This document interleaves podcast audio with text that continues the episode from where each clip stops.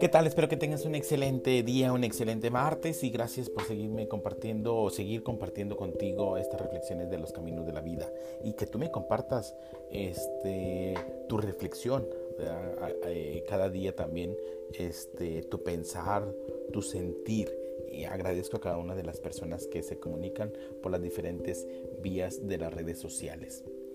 Ustedes desean que yo les asegure que vivirían o que vivirán otra vida pero en eso no hay eh, felicidad, no hay ni sabiduría.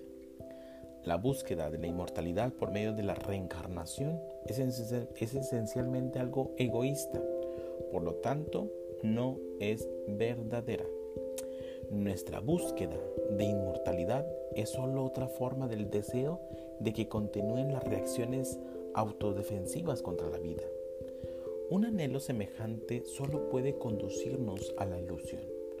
Lo que importa pues no es si hay reencarnación, sino comprender la plenitud de realización en el presente. Y eso puede uno hacerlo solo si su mente y su corazón ya nos están protegiendo. La mente es astuta y sutil y debe discernir por sí misma la, naturaleza ilusoria de la autoprotección. Esto significa que uno debe pensar y actuar de una manera completamente nueva. Debe liberarse de la red de valores falsos que el entorno nos ha impuesto. Tiene que haber una total desnudez interna. ¿Y cómo es una desnudez interna?